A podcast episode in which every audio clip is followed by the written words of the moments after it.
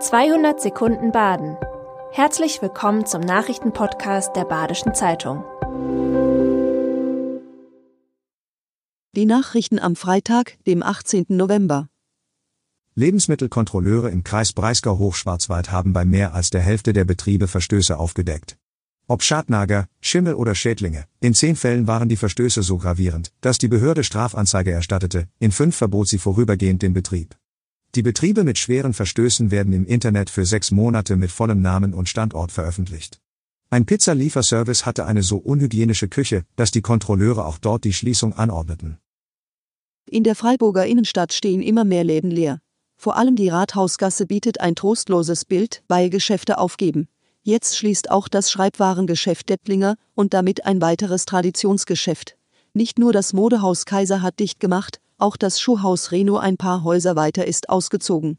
In Unterlinden stehen Ladenflächen zur Vermietung, Tamaris an der Salzstraße schließt seine Filiale und es gibt noch mehr Fälle.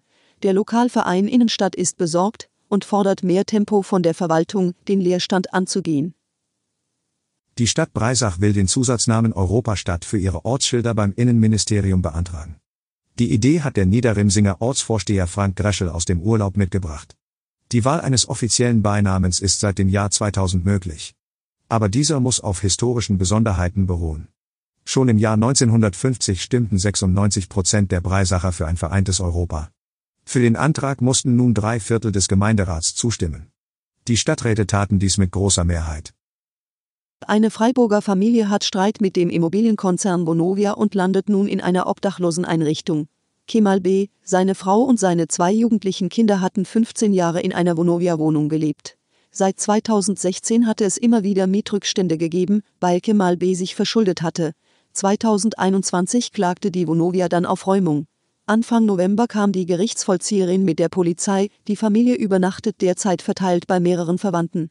Die Familie soll dann in die Wohnungslosenunterkunft an der Bötzinger Straße ziehen. Im Mordfall einer Basler Prostituierten gibt es neue Hinweise. Vor allem Frauen haben sich bei der Staatsanwaltschaft gemeldet, auf deren Ex-Männer das Täterprofil passt. Die Polizei geht diesen nun akribisch nach.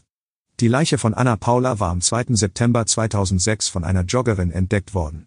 Der Fall konnte nie aufgeklärt werden, doch die Staatsanwaltschaft ging damit dieses Jahr wieder an die Öffentlichkeit.